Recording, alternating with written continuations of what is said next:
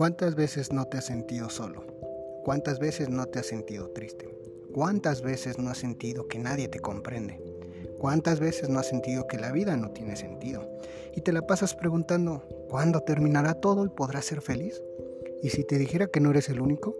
Que todos sufrimos, lloramos, amamos y gozamos. ¿Y si te dijera que no es el fin? Cada situación que pasamos nos está preparando para crecer, evolucionar, mejorar y así poder ser felices. Cada semana habrá un capítulo con diferentes situaciones que a todos nos han pasado, con palabras que podrán aliviar un poco tus penas, que te hagan sentir mejor y principalmente que te hagan sentir que no estás solo.